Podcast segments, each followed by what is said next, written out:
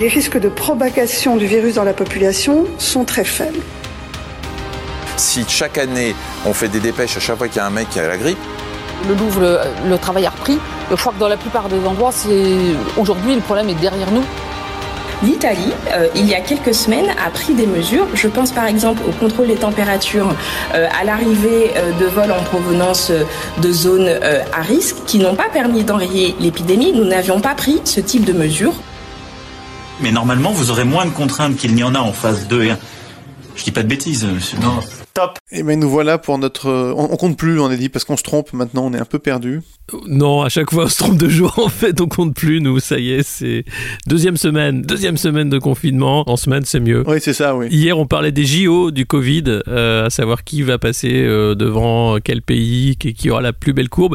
Et aujourd'hui on reçoit euh, Olivier Tesquet, journaliste à, à Télérama, pour parler de la surveillance de masse qui est en train de, de s'installer, comme si ce virus était un peu un cheval de Troie des, États anciennement démocraties qui vont petit à petit prendre goût à ce que fait la Chine en se disant bah, finalement c'est pas mal, est-ce qu'on pourrait pas profiter de ce virus pour mettre en place euh, plein de mesures d'exception, des lois CELRAT pour le contrôle des populations, notamment le contrôle numérique? Euh, tu avais fait un article d'ailleurs euh, sur ce qui, ce qui était dangereux et ce qu'il fallait suivre de près. Est-ce que tu peux nous, nous résumer un peu ce à quoi il faut s'attendre sur le, le contrôle des, des télécommunications en temps de crise, en temps de bah, alors là, ce qui, se dessine, c'est qu'en fait, on a, un peu trois étages de la, fusée. Euh, le premier qui est euh, l'étage euh, avec notamment les discussions au niveau européen avec la Commission. Thierry Breton a eu des échanges avec les opérateurs téléphoniques en Europe et l'idée en fait c'est qu'ils puissent transmettre des métadonnées, donc des données anonymisées, qui permettent, on va dire, à un premier niveau de faire de, de la modélisation euh, de l'épidémiologie, c'est-à-dire de savoir un peu comment le virus se propage. Euh, concrètement, c'est euh, Stéphane Richard qui va chez Europe 1 ce matin pour expliquer que 20% des franciliens ont quitté l'île de France ou que le, la population de l'île de Ré a augmenté de, de 30%. Donc ça, c'est vraiment le, le premier, le premier étage.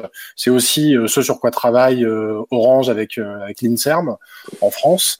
Euh, ensuite, on a un deuxième étage qui là pourrait être plus intrusif. Alors, je, je, je mets du conditionnel partout parce que pour l'instant, aucune, euh, aucune de ces solutions n'a été euh, concrètement euh, éliminée, on va dire, de la, de la table. Tout est sur la table, donc, mhm. donc on est obligé un peu d'évoquer toutes ces, toutes ces possibilités.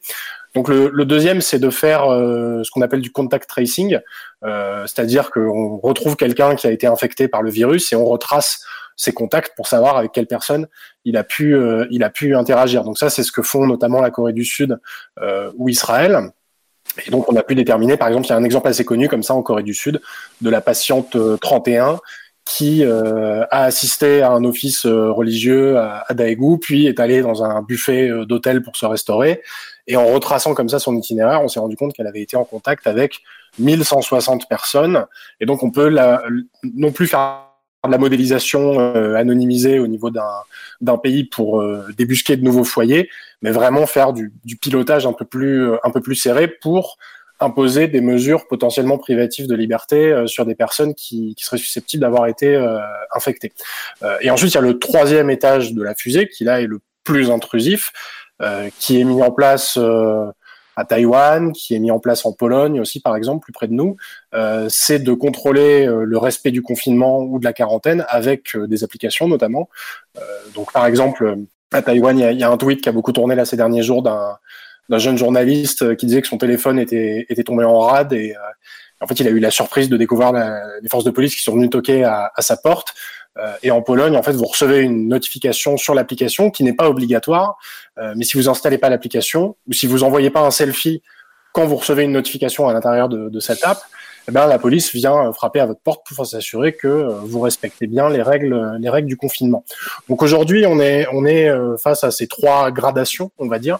Euh, L'une qui reste, on va dire, modérément invasive et les deux autres qui le sont qui le sont beaucoup plus euh, sachant que évidemment dans le cas notamment des, des deux euh, modalités les plus intrusives et, particulièrement pour le contact tracing ça n'a aucun sens si on fait pas de dépistage massif par ailleurs euh, parce que bah, sinon si on sait pas qui est infecté c'est un peu compliqué de tracer les personnes qui seraient susceptibles de, l'avoir été. Et, quel est euh, alors ça c'est sur le, virus. Euh, en, Chine est-ce qu'ils ont eu d'autres euh, d'autres façons de faire? Il y, a cette histoire du nombre d'abonnés au téléphone portable qui a chuté massivement ces derniers mois.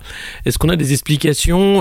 Parce que ils confisquaient les téléphones portables j'avais entendu parler de, ça. Est-ce qu'il y a d'autres outils que les Chinois utilisent? Alors c'est vrai que la, la, la, tentation, on va dire, de regarder euh, la pandémie à travers le prisme chinois est assez forte parce que la Chine est quand même assez unanimement euh, considérée euh, et plutôt à juste titre comme euh, comme un pays un peu moteur, on va dire, en matière de contrôle social euh, numérique. Or en fait, on se rend bien compte avec le avec le coronavirus que euh, les toutes les méthodes assez euh, modernes et rutilantes euh, chinoises n'ont pas forcément été d'un grand secours pour contenir, euh, pour contenir le virus. La reconnaissance faciale n'a pas beaucoup aidé. alors on a vu quelques petits exemples par-ci par-là de choses relativement spectaculaires avec les drones, etc. mais au final, ce qui a vraiment permis d'endiguer l'épidémie, c'est quand ils ont imposé un confinement à Wuhan, euh, et que c'est un confinement euh, finalement qui ressemble un peu au confinement dans lequel dans lequel on est aujourd'hui. Par contre, ce qu'ils ont fait en, Chine, qui se rapproche un peu euh, de cette analyse de, de données, c'est qu'à un moment ils avaient installé en fait des checkpoints physiques pour s'assurer que les personnes qui essayaient de circuler, euh, en fait, on examinait leur historique de, de, géolocalisation, parce que les opérateurs avaient, avaient accepté de, de coopérer, évidemment, euh, et en fonction de l'examen de ces données de géolocalisation, pour s'assurer qu'on n'était pas allé dans une province infectée, euh, eh bien, on pouvait passer ou non euh, le checkpoint. Donc là, il y a une vraie, une vraie gémellité, mais finalement, euh, aujourd'hui, l'exemple à regarder, plus que l'exemple chinois, je trouve que c'est vraiment l'exemple, l'exemple coréen, et d'ailleurs, euh, Jean-François Delfrécy, qui préside le conseil euh, scientifique, dit lui-même que dans les mesures qui sont envisagées post-confinement, parce que c'est bien de ça dont on parle, hein, tout, toutes ces mesures-là ont plutôt vocation à être déployées euh, dans, un, dans, un, second temps, euh, il dit évidemment la solution coréenne euh, est une solution euh, envisageable, ça a l'air de fonctionner, par contre c'est une atteinte aux libertés. Donc évidemment c'est un dilemme éthique, moral, juridique aussi, à, à, trancher et auquel on va être confronté là dans les, dans les semaines qui viennent.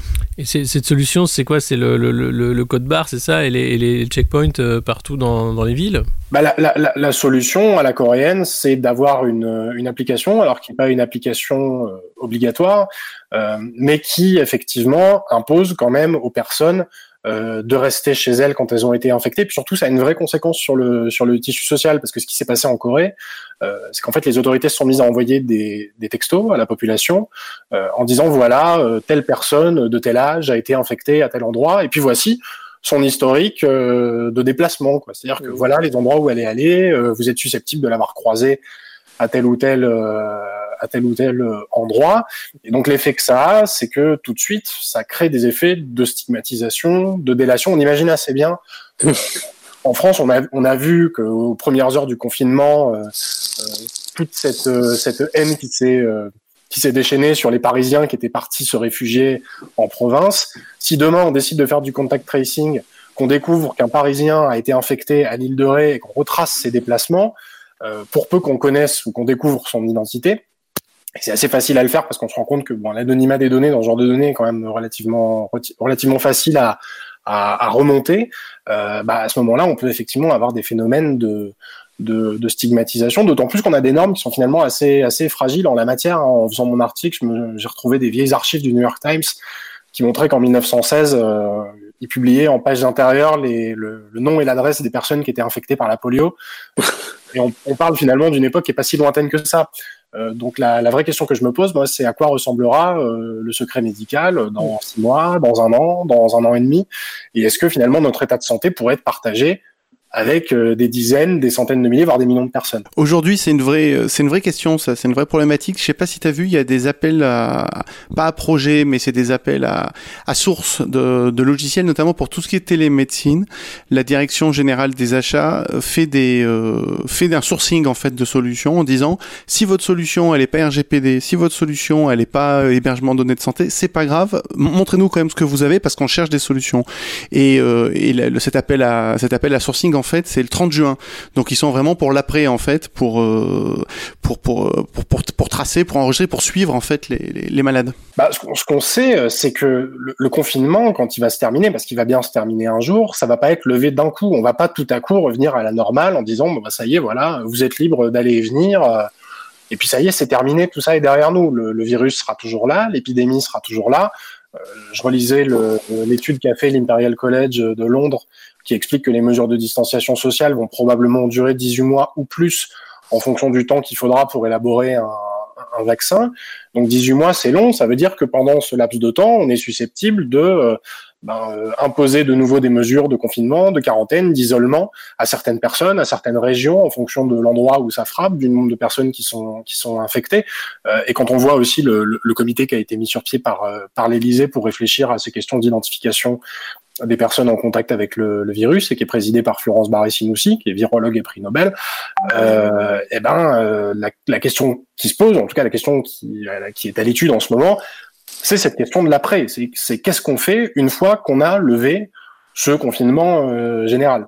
Oui, parce que finalement, le confinement, c'est la, la, solution euh, la plus simple, de dire restez chez vous, comme ça on n'a pas à gérer euh, les flux, mais comme euh, le problème c'est l'activité économique, euh, les, les, les, mesures derrière, et, ce que tu disais, c'est de faire la balance entre les libertés et la santé, et, et qu'est-ce qu'on est prêt à accepter en tant que population européenne habituée à nos libertés par rapport à, à ce qui était le cas de, de, des pays asiatiques? Alors il y, y a, évidemment un point, euh, un point culturel parce qu'on a des, on a des, on a des verrous qui, qui sautent ou qui risquent de, qui risquent de sauter, c'est-à-dire à quoi ressemblera la vie privée dans un an, à quoi ressemblera le secret médical dans un an? Moi, c'est des, c'est des vraies questions et auxquelles aujourd'hui j'ai pas, j'ai pas nécessairement la réponse. Le, le, le risque que je vois, vous savez, on, on, voit là depuis quelques jours, alors ça reste minoritaire, mais on, on voit de, des personnels soignants qui rentrent chez eux et puis on leur a laissé un mot sur le paillasson en leur disant euh, ce serait bien quand même, on sait que vous êtes infirmière, euh, ce serait bien que vous alliez dormir ailleurs le temps de la pandémie parce qu'on n'est quand même pas complètement rassuré et puis on voudrait pas être euh, infecté. Aujourd'hui, on a tout un tas de catégories de population qui sont plutôt des précaires, obligé de continuer à travailler. On a euh, des, des caissiers, des caissières, des loueurs, euh, des livreurs en tout genre, euh, des coursiers, etc., qui, qui, continuent à être au contact de la, de la population. On a, en plus, alors il y a des, des, injonctions très contradictoires sur qui devrait continuer l'activité ou pas. Hein. Moi, j'ai du mal à suivre tout ce que dit Muriel Pénicaud à ce, à ce sujet-là. Est-ce que demain, si on découvre que ces populations-là sont des vecteur plus important du virus, et semble, ça semble pas délirant de l'imaginer. Hein. Euh, par exemple, pendant la, euh, la dernière épidémie d'Ebola, euh, bah, on s'est rendu compte qu'en Afrique de l'Ouest, les taxis partagés étaient des vecteurs particuliers du virus. Ce qui n'est pas complètement aberrant dans la mesure où il y a évidemment beaucoup de... C'est un espace confiné, il y a beaucoup de gens qui circulent. Et donc, c'est un, un vecteur peut-être plus que d'autres catégories de population.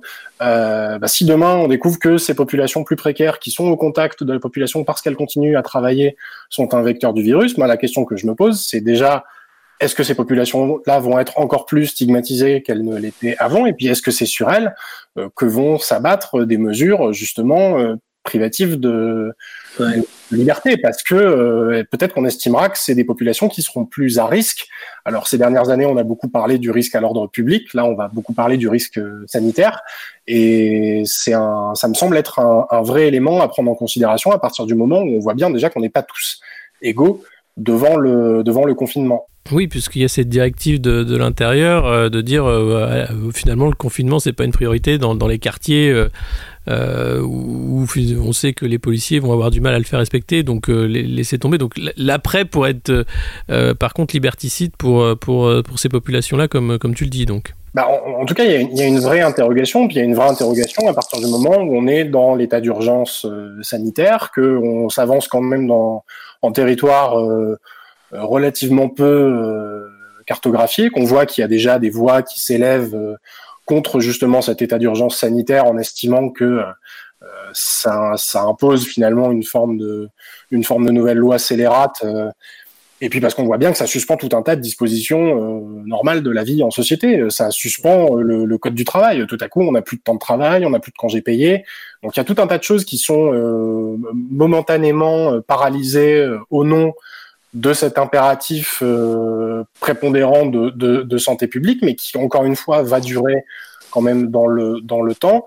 Et à minima, je pense que c'est important au moins de se poser ces, questions-là pour pas être pris au dépourvu si demain euh, il y a des mesures qui, doivent être prises. Et on voit bien que, en tout cas, en ce moment, il y a des, discussions et, l'atteinte aux libertés, elle est prise en considération, elle est verbalisée, parce que quand j'entends encore une fois le, conseil scientifique euh, qui nous avertit sur les atteintes potentielles aux libertés, ça veut dire que parmi les, moyens de répondre à la crise sanitaire, il y a des moyens qui vont, euh, qui vont menacer euh, des libertés fondamentales. Ouais.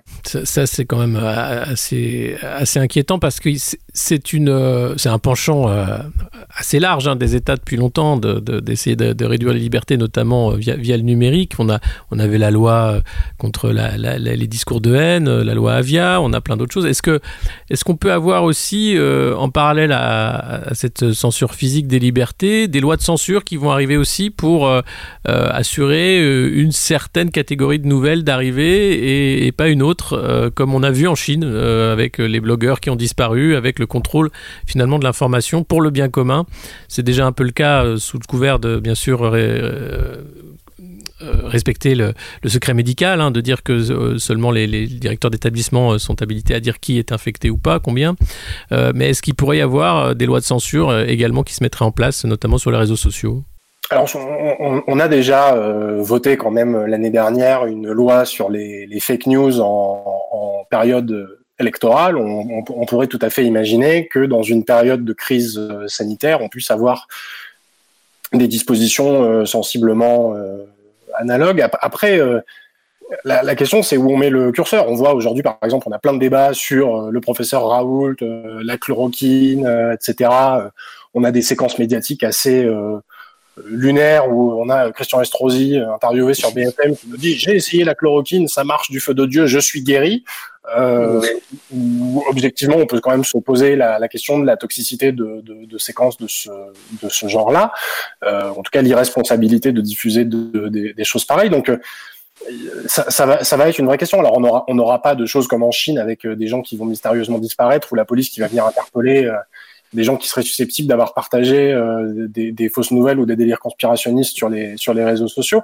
Par contre, euh, il, peut y avoir la tentation, comme on a eu la tentation de le réguler en période électorale, de se prémunir contre la diffusion d'un certain nombre d'informations euh, en partant de, de pandémie. D'ailleurs, on voit bien que que ce soit Facebook, que ce soit Twitter, ils ont quand même lancé la chasse euh, aux fake news euh, spécifiquement sur le sur le Covid et en travaillant quand même assez assez étroitement avec les avec les autorités. Tout à fait, mais euh, c'est c'est euh, d'autant plus inquiétant que plusieurs leaders, dont Emmanuel Macron, ont choisi d'utiliser la la vulgate guerrière de dire qu'on est en guerre et, en période de guerre euh, la propagande joue euh, toute euh, son, tout, enfin joue à plein pour pour pour ce qui est de, de contrôler les populations de contrôler l'information. Donc c'est en ça que moi je trouve que c'est inquiétant. On a déjà ce petit discours d'union nationale de dire que c'est pas le moment de critiquer qu'il faut tous être unis derrière le, le leader etc est-ce que la suite ça pourrait pas être justement maintenant le ministère de la propagande va se charger de vous dire n'importe quoi tous les jours et ce sera ça et, rien d'autre? Moi il y, y a deux choses qui m'inquiètent un peu par rapport à par rapport à ça, la, la, la première, c'est que effectivement, ce discours euh, guerrier, belliciste, nous sommes en guerre, répété six fois quand il a pris la parole il y a, il y a une semaine, euh, et puis maintenant euh, l'opération résilience, enfin vraiment cette idée qu'on est face à un ennemi, euh, qu'on est des soldats, qu'il y a une première ligne, une deuxième ligne, une troisième ligne.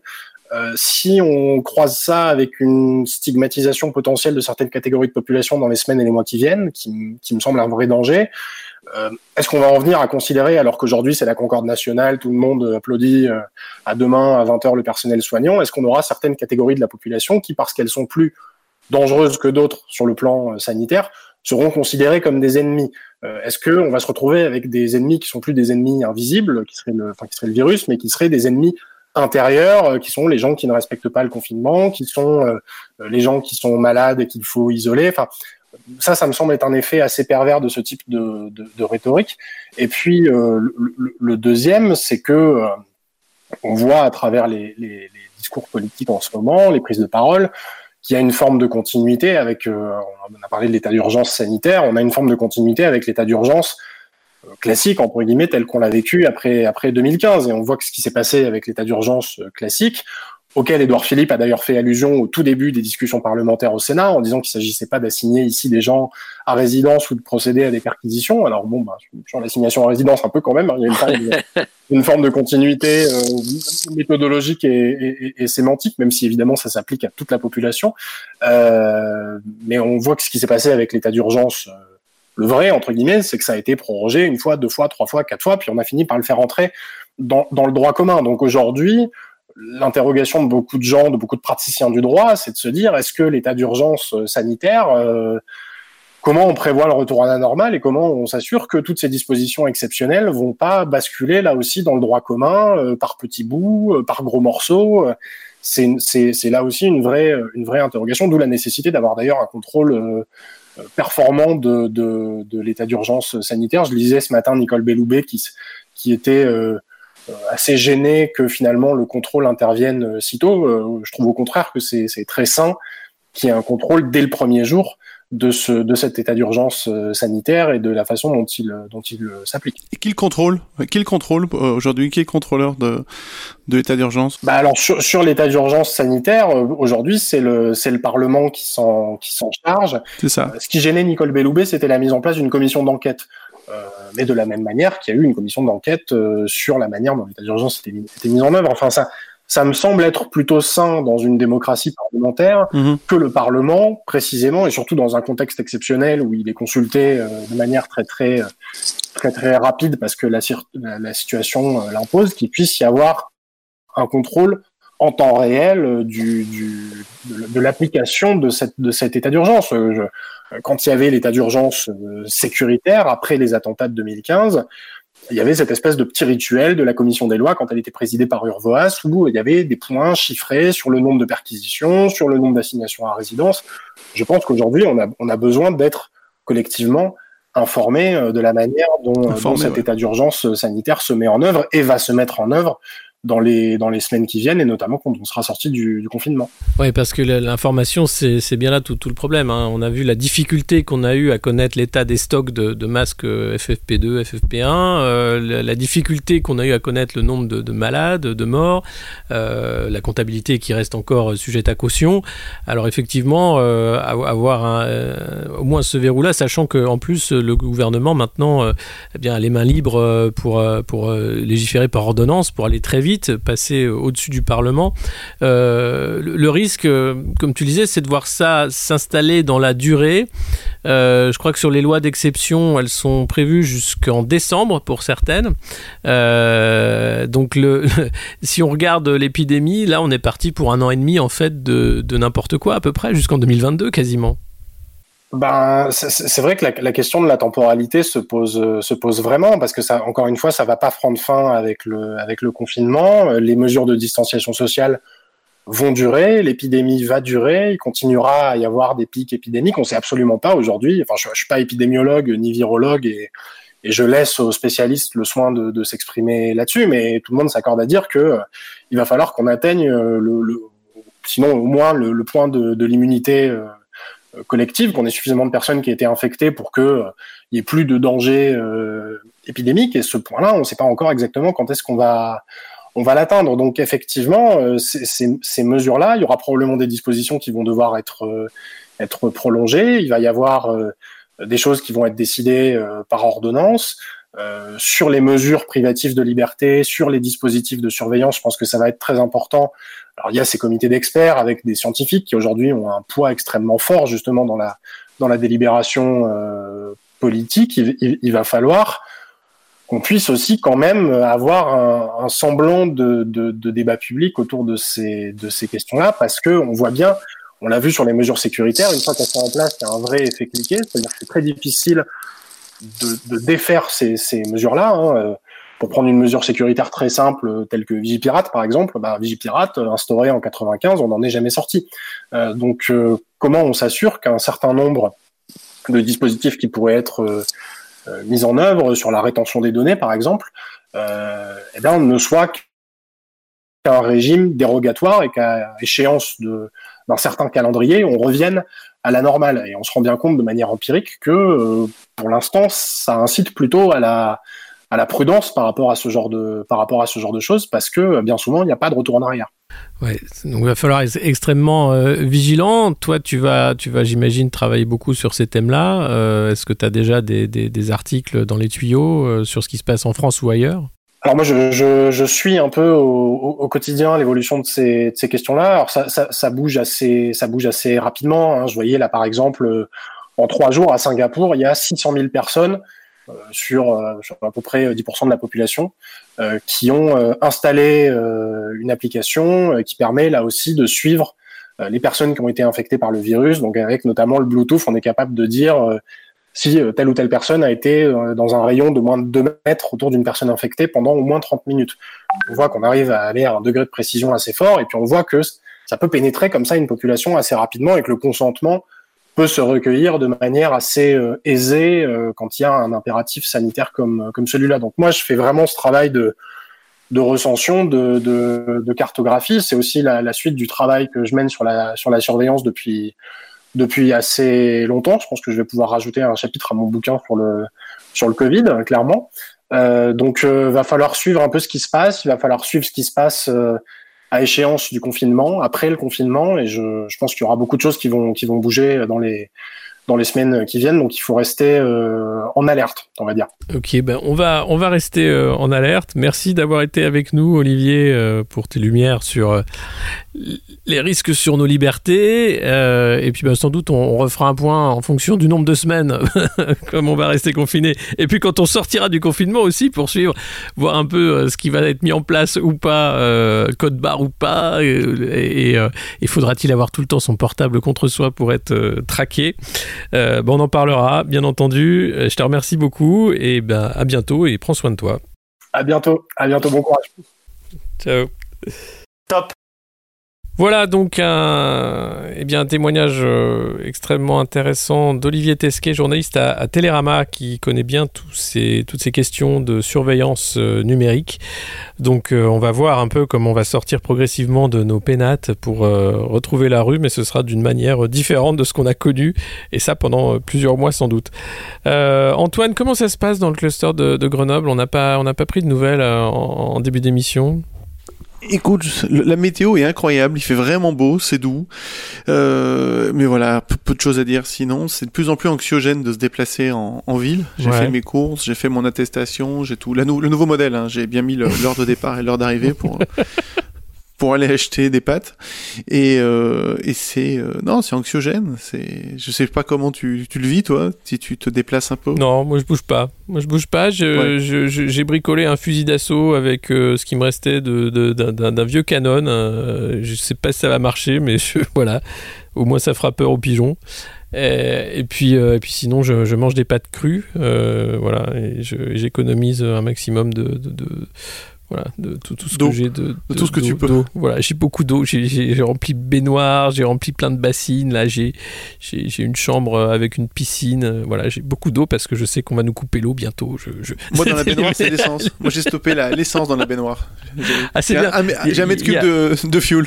Il y a un mec qui est mort comme ça pendant la première guerre d'Irak, qui ouais, avait fait sais. un stock d'essence. Ouais, ouais. Il comprenait pas pourquoi tous les jours il y en avait un peu moins. c'est triste. Alors, je sais pas si c'est une légende urbaine ou un vrai truc, mais voilà. C'est possible. Ouais, mais c'est tout à fait possible. Bon, alors non, euh, donc maintenant que vous avez suffisamment de PQ et de pâtes pour tenir un siège, euh, bah, restez chez vous, comme, comme on vous le dit euh, chaque jour. Sortez vraiment quand c'est nécessaire. Continuez d'écouter la République en confinement. On vous remercie d'être toujours aussi nombreux au rendez-vous quotidien. Oui, à Et ma puis, grande surprise, euh... les chiffres augmentent. C'est les, les, on fait des tous les jours, on bat des records. Voilà. Bah ouais, vous êtes de plus clair. en plus nombreux, donc merci beaucoup. Euh, N'hésitez pas à vous abonner, bien sûr, à parler de ce, ce podcast de la fin du monde. Euh, c'est pas la fin du monde, hein, mais bon, c'est quand même un peu particulier comme moment qu'on vit tous. Donc voilà, prenez soin de vous, prenez soin des, de votre famille, des vôtres, euh, et bon courage. Et puis à demain, si vous le voulez bien, comme aurait dit Lucien Jeunesse dans un autre temps. Exactement. À demain, Alexis. Ciao. Top.